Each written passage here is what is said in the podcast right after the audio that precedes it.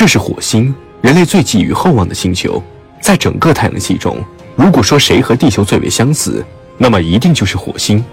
火星上的最高温度仅为二十七摄氏度左右，这个温度已经极为适宜人类生存。同时，在火星上有一层极为稀薄的大气层，改造火星可能要比改造月球更加适合。当然，最重要的原因是火星在过去很有可能是一颗拥有着海洋和河流的星球。科学家们已经在火星上发现了大量的河流遗迹，这就意味着在火星上的某些地方有可能还有着水的存在。然而，火星还有一个最为严重的问题，那就是火星没有磁场。一颗没有磁场的星球将无法保护这颗星球上的大气层。因此，如果我们想要移民火星，最重要的事情就是让火星重新拥有磁场，而想要建造这样一个巨大的磁场且维持下来，对于人类来说也无法实现。而在太阳系的八大行星中，除了地球和火星以外，其他的六大行星要么是气态行星，要么就拥有非常极端的温度，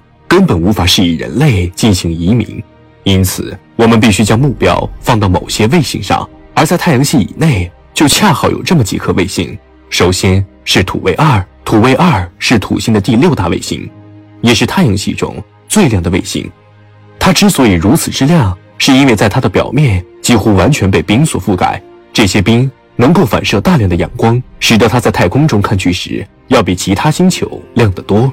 它的大气层由百分之九十一的水汽以及少量的氮、二氧化碳和甲烷组成。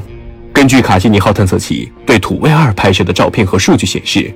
在土卫二的南极地区，可能喷射出了水蒸气等物质，这就意味着在土卫二的地表之下，有可能存在着大量的液态水，也就是地下海的存在。同时，卡西尼号还在土卫二之上发现了诸如碳酸盐和尘埃颗粒等有机化合物的踪迹，因此，在土卫二的地表之下，很有可能有着生命的存在。当然，还有一个比土卫二更有可能是以生命生存的星球，